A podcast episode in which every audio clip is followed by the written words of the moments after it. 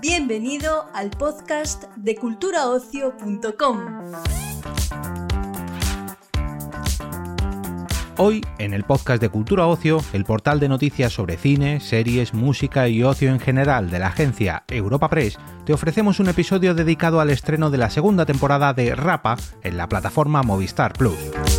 En ella, Javier Cámara retoma el personaje de Tomás, un antiguo profesor enfermo de esclerosis lateral amiotrófica y único testigo del asesinato de la alcaldesa de Ceira, una localidad de A Coruña.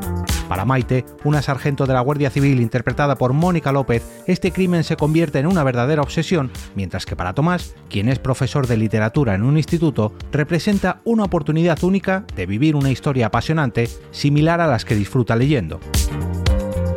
Esta segunda temporada de Rapa está creada y escrita por Pepe Coira y Fran Araujo, a quienes tendremos en nuestro episodio de hoy, y además contaremos con la directora Marta Paisa y el cineasta Rafa Montesinos para explicarnos tanto la manera visual como narrativa con la que han afrontado esta nueva temporada de Rapa ambientada en Ferrol. Nuestro compañero Gonzalo Franco ha tenido el placer de charlar con los seis protagonistas de este episodio de Cultura Ocio en las tres entrevistas que te ofrecemos a continuación. ¿Te la has visto entera? ¿Te la has visto? ¿Te la has visto? ¿La has visto entera? Hostia. Yo, no sé, es que pasa, Gonzalo, que muchas veces los periodistas venís y no os las, no las habéis acabado, ¿sabes? Entonces, cuando no os las habéis acabado, se os nota mucho. Depende del tiempo. No, yo sí, pues pasaron así. Qué bien, Para bien, bien, Eh, nada, lo primero que os quiero preguntar es cómo han cambiado, porque creo que sí que hay bastantes cambios, sobre todo en las relaciones de los dos personajes con respecto a la primera temporada. Contadme un poco. Bueno, eh, Ya se conocen. sí, ya saben de qué pie cogea cada uno. Yo cogeo más, está claro. Pero mm, sí, eh, a, a nosotros nos apetecía mucho hacer esta serie, me imagino que a Mónica y a mí, porque no, bueno, ella sí que ha hecho más thriller y más tal, en- para el hierro, ha hecho más de policía, ha hecho más Rodrigo Sorogoyen, ha hecho más género. Pero sí nos apetecía mucho eso, eh, investigar, indagar más en los personajes, ¿no? En qué les pasa. Esta pareja es muy atípica, porque, quiero decir, para, una, para unos protagonistas de una serie somos personas mayores de 50 años, no tenemos ninguna relación amorosa, emocional, sexual en la serie, es una especie de amigos que se complementan, pero que a la vez no pueden hablar de lo que realmente les importa porque en el fondo se hacen daño. O sea, creo que eso... En esta segunda ya se conocen más y casi parecen un matrimonio sin serlo. Claro. Ella se ha mudado cerca de él para estar cerca y, vigilarle en su enfermedad. Pero sin, pero sin decírselo agresivamente, sin ser una pesada, porque se no sabe que este saldría corriendo. Total. O sea, ese equilibrio de los guionistas de Fran y de Pepe ha sido siempre algo que nos llama mucho la atención. Que a veces nos ponía un poco nerviosos por decir, oye, pero esto no va más o va menos. O... Pero sí es cierto que en este tipo de formato, cuando vemos la serie, la gente ve más de lo que nosotros interpretamos. Quiero decir, cuando ella está pensando en él sin que él esté presente, es muy potente. Cuando él le llama por teléfono y no le contesta, o sea, todo lo que interactúan sin estar presentes es muy potente, pero nosotros decimos, pues queremos más escenas entre nosotros. Se encantan las de las cenas, Claro, las claro. comidas, que es cuando se ponen en... Cuando, cuando trabajan. se informan. Sí, e- ese momento que se olvidan un poco de. Sí, Yo creo que son dos personajes que están muy presentes todo el rato, ¿no? O sea, estamos presentes porque o bien está uno con una trama o bien con el otro con la otra. Em, pero sí es cierto que a veces pues eso, nos apetece como más interactuar entre nosotros porque lo pasamos muy bien. Que esa es la otra diferencia con la primera temporada. En la primera temporada era un solo caso Sí. y en este pues son dos que, es- que se, hay un momento dado que se bifurcan. A mí, a nivel de guionistas, además de todo el tema de la relación, me parece exquisito como está equilibrado, como decías. Eh, hay cosas que me gustan mucho, que son sobre todo las dudas que plantea, ¿no? Porque es, o sea, es un género que está súper manido ya. de- Sí, de- las dudas morales, ¿no? Claro, Sí, ese momento en el que dice, por ejemplo, que ser víctima no te convierte en una persona, y una frase así que, o sea, me parece potentísimo. Es que es verdad. Sí. Es que es verdad, claro.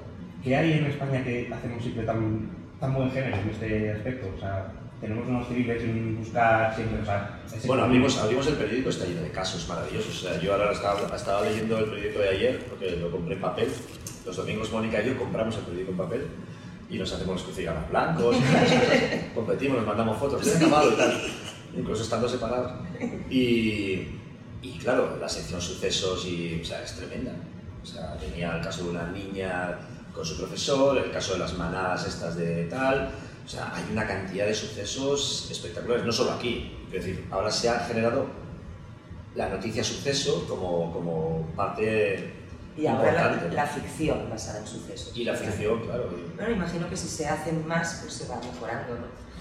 Sí, supongo que sí. Pero es verdad Y que después en está- España se hace mucha producción, se produce muchísimo. Eh, los americanos, que son Netflix, Disney y tal, pues son todos americanos, vienen a producir eh, a un país que sabemos contar muy bien esas cosas, que mezclamos muy bien el drama con la comedia, que no nos cortamos a la hora de interpretar desde otro lugar, de otra manera, que interpretan ellos, ¿no? Eh, que tenemos un altavoz enorme en nuestro castellano, en nuestro español, en un montón de lugares. Y en este caso el paisaje, ¿no? Y en este caso, pues está Que- claro, Que ¿no? Galicia es Porque como el prota, verdad. la prota absoluta. Claro, imagínate.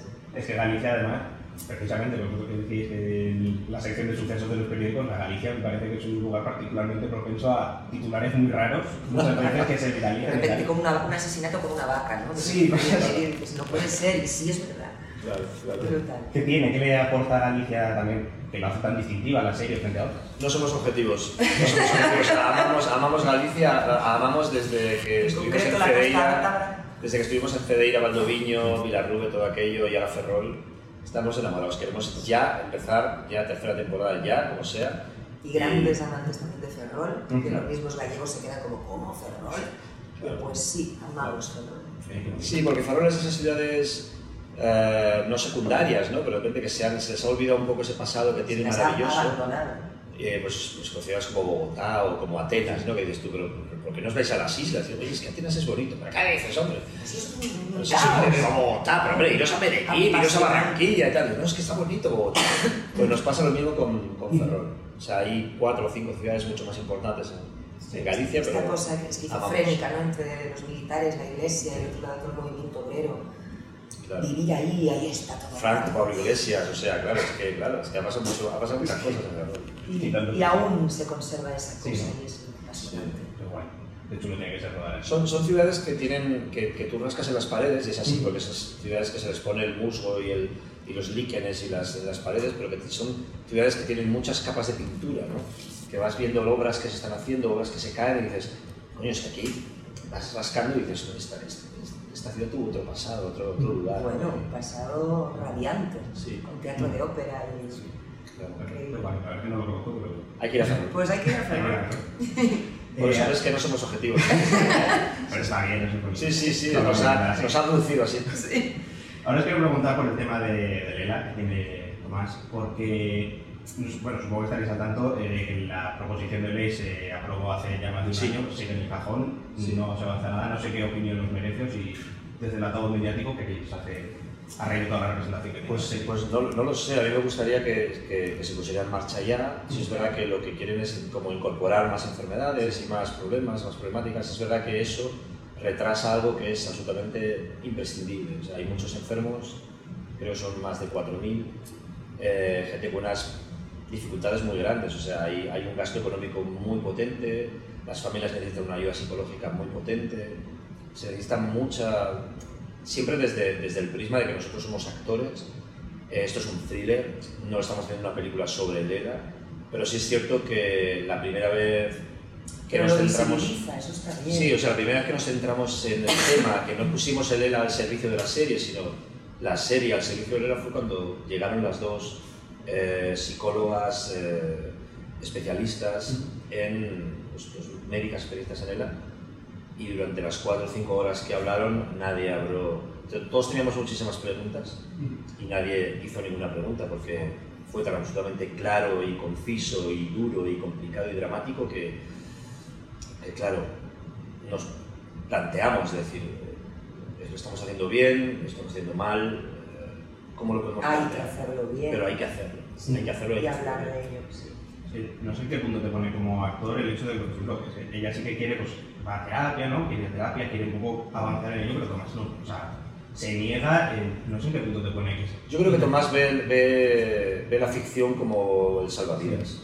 O sea, su realidad, quiero decir, ahora vamos entendiendo que esa primera temporada de Tomás, ese odio que tenía por la, la clase o por el- la desubicación o su sarcasmo y tal, puede venir de- del hecho de que este tipo eh, pues haya intuido que, o bien su pasado, su familia y tal, que, que, que le iba a enfermar. Entonces, es, claro, es alguien que es muy reacio a, a hablar del tema, ¿no? Y, Y, a ella, ayudar. y ella pues es, es, es una mujer empática que quiero decir que, que comete un asesinato en la primera temporada, o sea, se dispara a una mujer y mata a alguien y eso le, le marca a la vida, ¿no? Las- pues hay algo que son dos personajes muy, muy contrastados, muy diferentes, pero que evidentemente aprenden mucho el uno del otro, no solamente casos, no, no solamente soluciones, sino, sino la vida, ¿no? O sea, para, para Tomás, Maite es un ejemplo a seguir, ¿no? pero le saca de quicio esa bonomía y esa empatía que tiene todo el mundo, ¿no? Y, Sí, yo creo que lo que le pasa, lo más importante que le pasa a Maite en esta temporada es darse cuenta de que ella va a ser la cuidadora oficial de este amigo, amigo vecino barra, cabrón barra, barra desconocido. que, que no se va a dejar ayudar y, y- y aquí se da cuenta, entonces bueno, enfrentarse con ella, aceptarlo y tirar para adelante y evidentemente lo hará.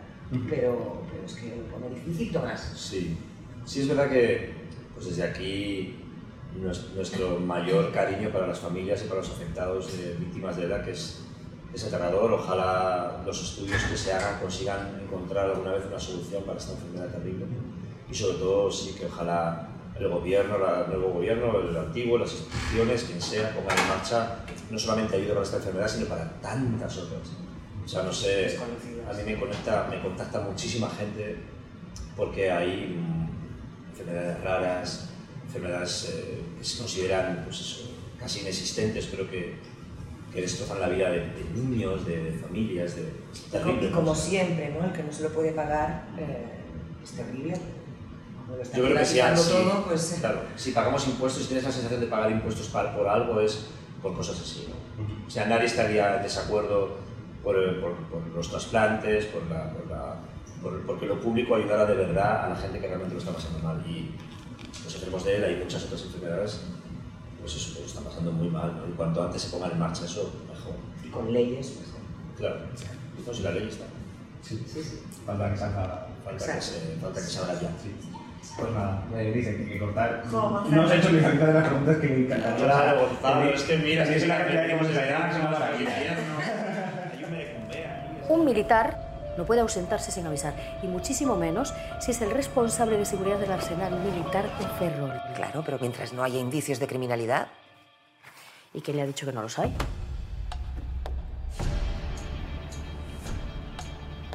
Seguro que parece un caso interesante, ya verás. escritores de una sola novela, ¿eh? Laureano Cedes, completamente solo desde que asesinaron a mi hijo, Le han asesinado a su hijo. hace casi 20 años. Lo mataron a sangre fría y va a volver a pasar. Pe- ¿Perdón? La puerta no está forzada. Entérate de todo lo que averigüe. ¿Qué estás haciendo? En 20 días prescribe el asesinato.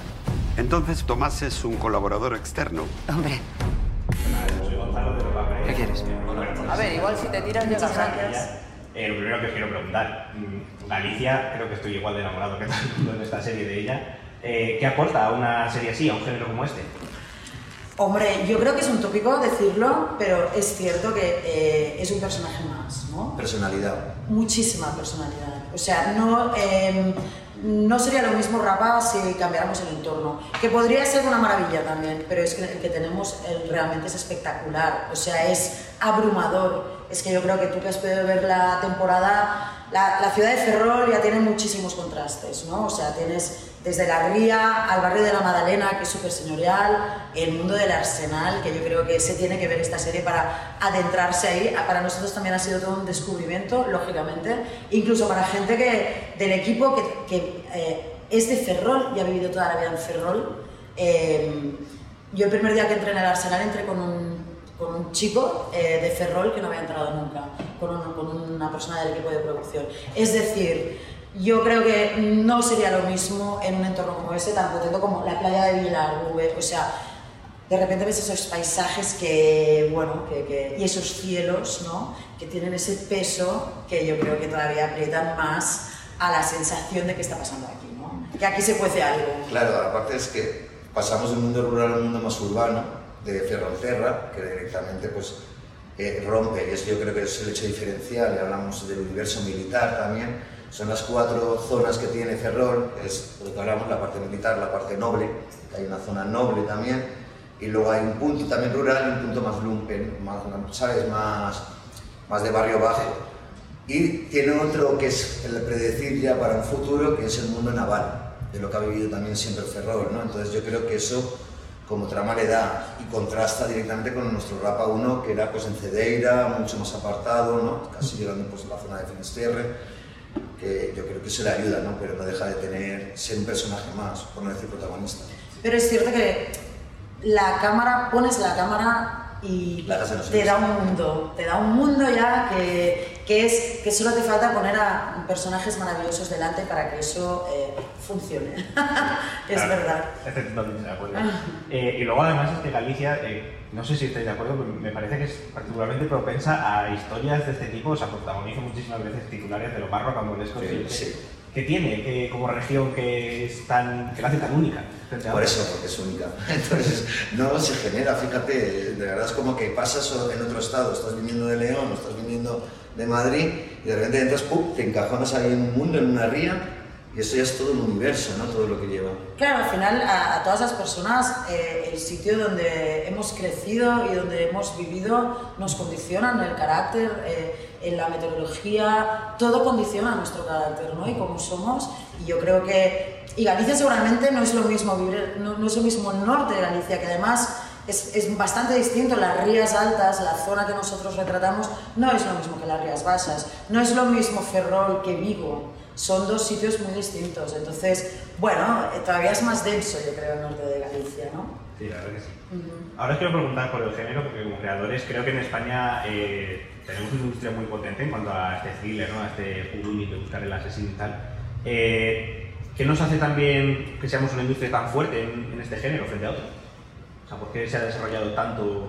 Pues mira, yo empezaría por los guionistas, que yo creo que un thriller es clave el guion sobre todo a nivel estructural o como se cuenta, por las productoras que realmente pues, creen y evidentemente luego por los directores que, aunque bueno, pues hayamos hecho otras cosas, eh, al final eres un artesano y son retos. Y este era un reto más, tanto por Marta como por mí, pero sobre todo porque veníamos de una primera temporada que tenía pues un nivel, ¿sabes? Una aceptación muy buena por el público, entonces hay cierto vértigo a decir, ostras, como mínimo que esté al mismo nivel. Pero sí que es verdad que cuando tienes guiones muy buenos, ¿sabes? Y son de los mismos creadores que la temporada, lo único que hay que hacer es adaptarlo de verdad al nuevo universo que nos ha presentado el, creador o el, guionista, ¿no? Y ese reto, junto con Marta, la verdad, nos ayudó y el hacer equipo y tener unos actores que también ya saben interpretar, porque no es mismo interpretar para un thriller que interpretar para una comedia, para un melodrama, pero y aquí está, está ajustadito, ¿no? O sea, y está intentando ponerse en su sitio para que no desentone o para que no nos dé este punto de, de genere ese misterio, ¿no? Con los personajes, ¿no? Que todos sean, personajes del Cluedo que está, está presentado.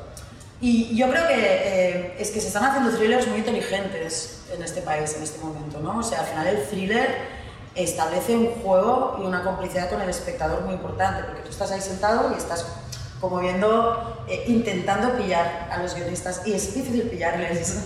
y en esta temporada también pasa eso, que te parece que van por un sitio y, se van por otro, ¿no?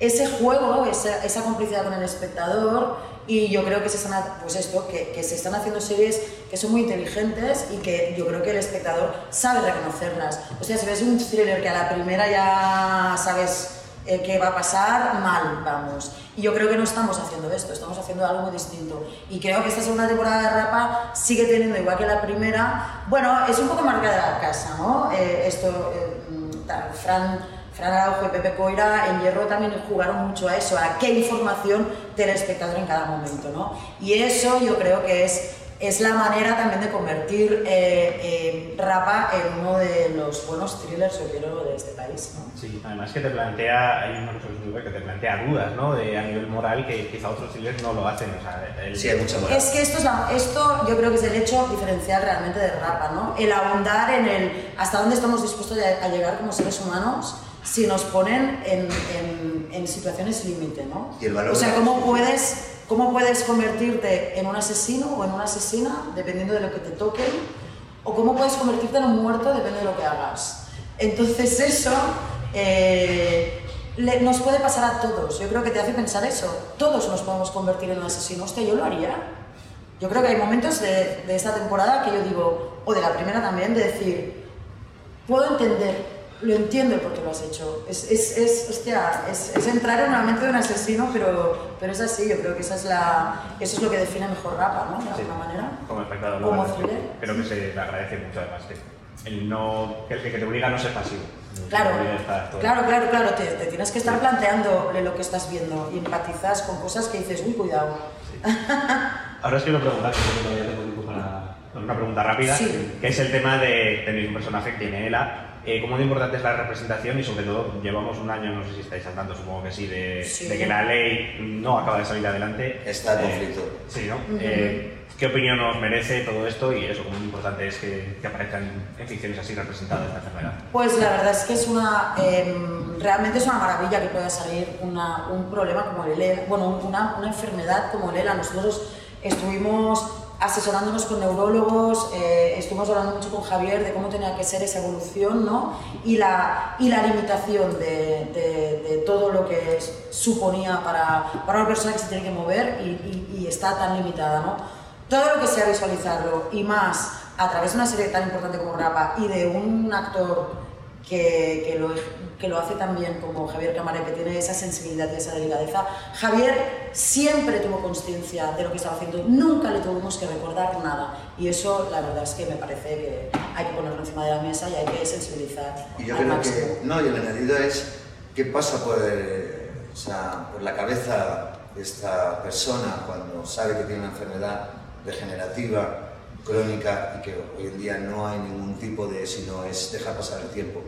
Eso es otra de las cosas muy interesantes de, de nuestro protagonista y, bueno, creo que también de Rapa 2, ¿no? Como se llama Pablo. Pues nada. Ay, lo siento, qué ¿Tú quieres guardia civil? No hace falta ofender. ¿eh? Ahí fue donde mataron al chaval. ¡Bomba! Vete la marcha atrás. Paso otra vez. ¡Bomba! Yo lo que creo es que hay que mirar el coche, buscar testigos. Joder, Sherlock. Hay que pensar de otra manera. Y claro, y como tú eres tan listo, seguro que lo solucionas en dos minutos. Es un capullo. Fíjate bien. Hostia. Nos están ocultando algo. Es el mayor avance en el caso en los últimos 20 años. No sé, hay algunos detalles que me traen de cabeza. Oye, al final lo tuyo se puso interesante, ¿eh? Que la muerte de alguien sea lo interesante dice mucho de ti. Hace usted unas suposiciones. Hago suposiciones porque no se me permite reunir pruebas. Está usted a esto de cometer desacato. Lleva 72 horas ausente, abandono de puesto, un delito grave. Aún no sabemos si es culpable de un delito o víctima de otro. Ojalá lo averigüen ustedes pronto. Almirante, aún no ha contestado mi pregunta. Eh, ¿Cómo ha cambiado Rafa de la temporada 1 a la temporada 2? Porque creo que sobre todo fueron tanto el entorno ¿no? como a nivel de personajes, eh, creo que hay bastantes cambios. Entonces, ¿cómo lo afrontáis desde el punto de vista creativo, este tipo de, Una de las cosas era lo de precisamente ver en qué podía cambiar, sobre todo, sobre todo Tomás y Maite y la relación entre Tomás y Maite. Eh, cómo iba evolucionando, cómo va pasando la vida. Eh, esa era una cosa, y yo creo que la distancia que haya entre la 1 y la 2 en, en- en eso pues sería algo muy sustancial del- del proyecto, pues, por, por cómo vamos cambiando, por cómo van cambiando las cosas. Y luego era meternos, sin alejarnos geográficamente, sin meternos en unos universos completamente diferentes y completamente nuevos, no solo para nosotros, sino también, por ejemplo, sobre todo para el personaje de Maite, cuando va y se mete en el mundo del arsenal, ¿no? que es un mundo marciano, por así decirlo. Eh, yo creo que esas serían las, las grandes. Y luego, perdón, y, la tercera sería cómo se van a rodear de nuevos personajes, que, pues los personajes con los que te vas encontrando ¿no? y que no tienen, por supuesto, nada que ver con, con los anteriores. Ahora os voy a preguntar por el tema sobre todo de Galicia y tal, pero antes quiero preguntar por el, eh, el tema de Lela, porque tenéis un personaje que me parece que es muy importante que se represente en este tipo de enfermedades en, en ficciones. Eh, supongo que estáis al tanto de que llevamos más de un año esperando la ley, que se termine de tramitar la ley de Lela. Eh, no sé qué opinión os merece, si, eh, qué le pediríais ahora que tenéis un altavoz mediático eh, pues, al gobierno de ahora o al que venga, etcétera. ¿Qué se le puede pedir para que esto avance, para ayudar a estas personas? A ver, hay una, bueno, no sé, hay una, hay una, hay una pelea que yo creo que es muy valiosa, es la que desde hace muchos años se, se- había que era por lo- el, el derecho a una muerte digna. Y, y- e igualmente resulta muy valioso el la- y entiendo que es en eso en lo que se está ahora eh, peleando mucho y, y ojalá, ojalá fructifique, que es lo del derecho a una vida digna. ¿no? Eh, es una enfermedad horrible que lleva aparejado un montón de necesidades para poder hacer una vida aceptable, ¿no? Y lo de que, bueno, pues si somos una sociedad mínimamente civilizada, deberíamos apoyar el que, el que la gente pueda vivir lo mejor posible en el contexto que le toca. Y luego, como es una enfermedad también que es, que es, que es tan, o sea, tan extrema, es cierto que también que lo importante es la flexibilidad de que cada uno lo vive, ¿no? Por eso yo creo que el tema de tanto la vida digna como la muerte digna tiene que ver con que cada uno se enfrenta a esa situación y lo vive desde un lugar diferente y no, no se puede juzgar desde fuera ni se pueden limitar ¿no? las, las opciones. Sencillamente tú puedes ayudar a hacer ese viaje y eh, ayudar a generar un apoyo tanto logístico, nosotros por ejemplo nos hemos vuelto especialistas en tipos de sillas, tipos adaptados, porque al final tú tienes que conocer ¿no? al final las necesidades para ver o sea, a, a- ¿no? a qué tienes que enfrentar viviendo esto y, y en cuanto te acercas a cualquier enfermedad y más, más, más esta consigues visualizar a 15, 20 enfermos, ves que cada uno la vive de una manera diferente, entonces claro, tú lo único que puedes hacer es ser honesto para representarlo de una manera que sea coherente con el personaje que tienes, ¿no? es pensar esta persona cómo era antes de la enfermedad y cómo la va a vivir ahora y cómo se va a enfrentar a ella que en ningún caso puede representar a todo el mundo. O sea, que, que es, más un tema de, de, por lo menos, de... A nosotros nos hace pensar mucho y, intentamos que lo que hacemos también genere eso. ¿no? Por lo menos esas preguntas. Que, Es habitual, pues, supongo que se habéis documentado mucho y tal, ya me han estado contando que habéis tenido neurólogos, especialistas y demás.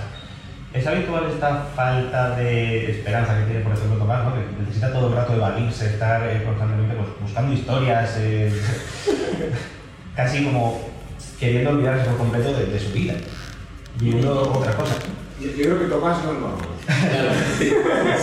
Es decir, no, vamos a ver, es lo que tú decías antes, Fran, o sea, eh, gente enferma de ELA, pues los habrá altos, bajos, gordos, delgados, simpáticos, antipáticos, avaros, o sea, eh, uno es muchas cosas aparte de la enfermedad que tenga. Eh, y, no, no creo, pero sí que recuerdo la primera, el primer neurólogo con el que hablamos, eh, cuando inventamos el diente este él decía algo que decía, esto no es nada científico, pero yo lo que observo es que la gente que llega y a la que le diagnosticas, todos tienen en común ser muy buenas personas. Eh, claro, Tomás, yo no sé si responde exactamente a ese buena persona. No es una gran pero no es una gran persona. Con lo cual se saldría del.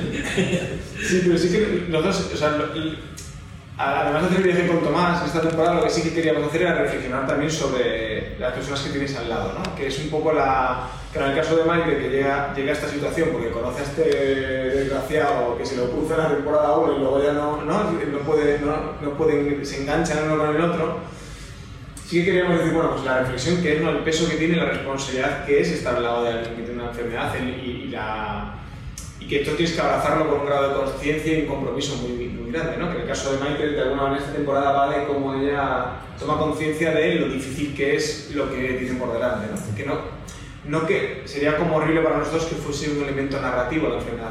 Nosotros nunca la hemos pensado de esa manera, no... no o sea, de hecho, nosotros mismos nos, nos da mucho pudor y mucho, nos da mucho miedo tomar esta decisión de hacer, ir por ahí y lo hicimos sabiendo que por el camino nos íbamos a enfrentar con muchos dilemas de cómo la retratábamos y, salir, y, y diciendo, bueno, vamos a hacer este viaje desde la honestidad y, y, y en esa temporada tocaba poner un poco el foco en Maite.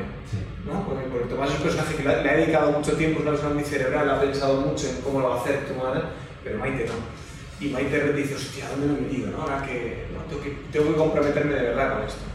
Sí, claro, vamos, a mí me parece que esta casi está más comprometida que él, en el sentido de que ella Sí, sí, incita a ir a terapia, ella le cuenta ayudante, o sea, me parece que es- está muy bien. Eso, eso también nos decían, eso es eh, bastante común, ¿eh? Jesús?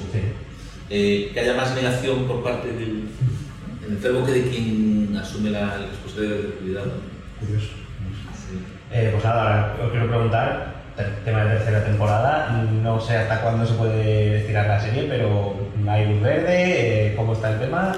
¿Se puede avanzar algo? Ahí, ahí estamos trabajando, a nosotros nos apetecía todo, seguir con ellos ¿no? y acompañar- seguir acompañando el, el viaje de los dos personajes y ahora estamos trabajando Sí, hay un momento dado, hay un momento dado, yo creo que en el, momento de la segunda temporada donde claramente sentimos que la, la serie tenía una te- tercera temporada y última y que necesitábamos cerrar todo el viaje de los personajes y, y ya la tenemos bastante avanzada.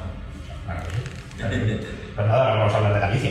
Porque, ¿Qué le aporta un género como este que está tan manido, ¿no? que además en España se hace un montón? Eh, ¿Qué hace Galicia que es, o sea, porque es un entorno tan único, tan propenso a este tipo de, de ficciones? No lo sé, a ver, yo tengo la impresión de que nos situáramos donde nos situáramos estaríamos en un universo bueno para una trama criminal. ¿eh? Eh, digo, en Madrid, eh, eh, estamos aquí en el centro y podría ser de, de la manera, estamos eh, en, yo qué sé, en una, una zona de urbanizaciones fijas y estaríamos en un contexto. Todos los entornos son buenos. Sí, cualquier entorno que, mire, que lo estéis mirando durante mucho rato es, un, no, es, un- es- es interesante para una historia. Sí, lo digo porque, o sea, ya a todos- con todos los que he hablado están todos enamorados de Galicia, evidentemente. en este caso casi, casi es por pura vagancia, porque así no teníamos que ir a como, ir como hierro que no conocíamos, como los dos somos gallegos, era la lógica de contar algo que conocíamos muy bien y que yo al mismo tú habías escrito muchas cosas en, en Galicia, pero yo, no- yo nunca había tenido la oportunidad de co- como representar algo que conocía de cerca. Conste que en la segunda temporada nos metimos en algo que no teníamos ni la más remota idea, ni, ni yo, de que era lo de eh, la- el arsenal, la armada y tal, y era lo de entrar a un mundo del que no sabías absolutamente nada. Eh, y es parte de lo. Eso también tiene mucha gracia. ¿eh? Pero ni nosotros ni la gente de Ferrol, ¿eh? O sea, es algo como bastante... No, pero también lo he preguntado porque eso, o sea, Galicia, la cantidad de veces que se vuelve viral algún titular en redes sociales y tal, que son de los más rocambolescos sobre algo que ha pasado en Galicia, o sea, me parece eso que como que... Bueno, en Murcia, Murcia pasa Sí.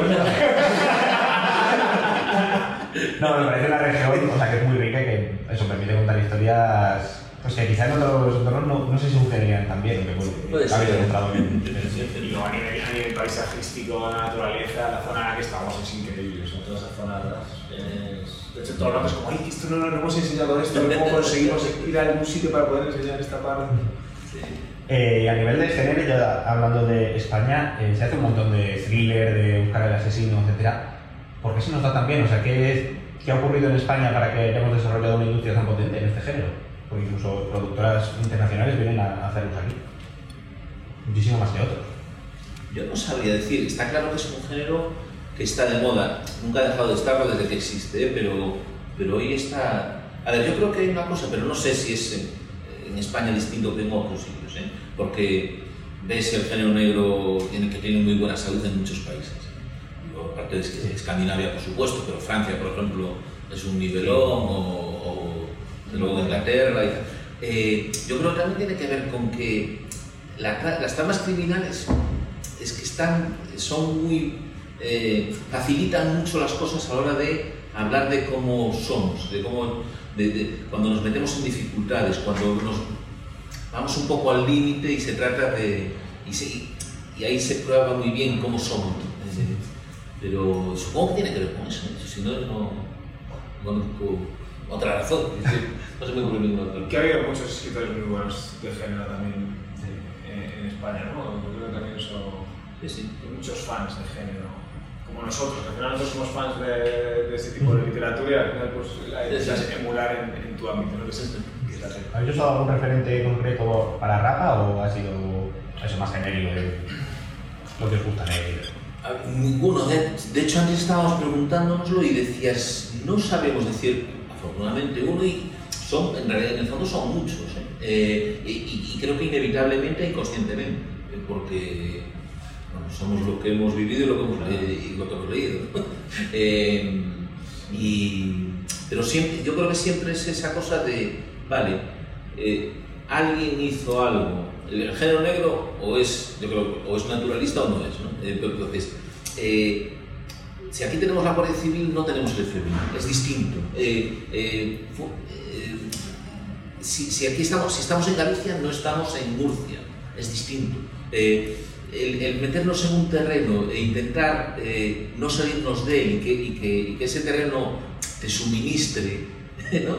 Cosas, yo creo que es lo que...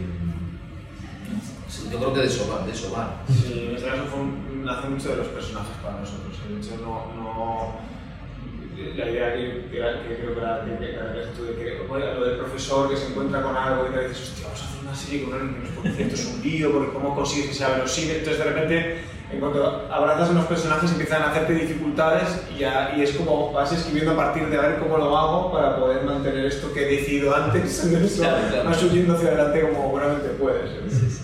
Eh, no sé si me da tiempo una rapidísima.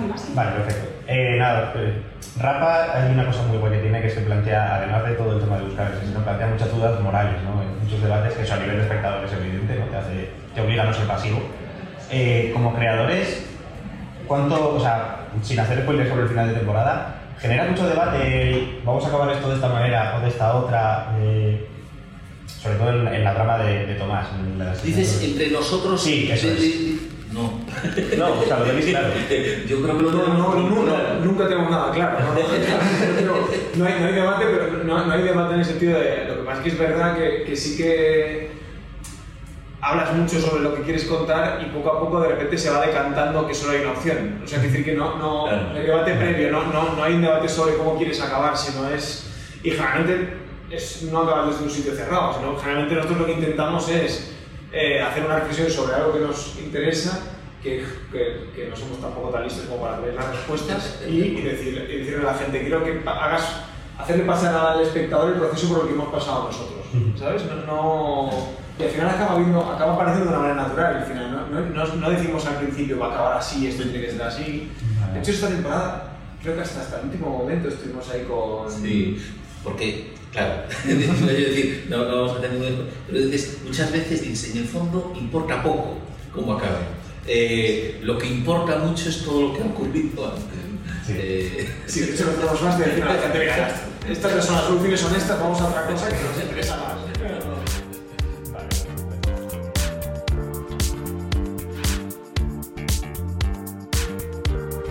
Despedimos esta entrega del podcast culturaocio.com invitándote a descubrir el resto de episodios de este podcast, así como todo el catálogo de programas de nuestra red a través de Europa Press-podcast.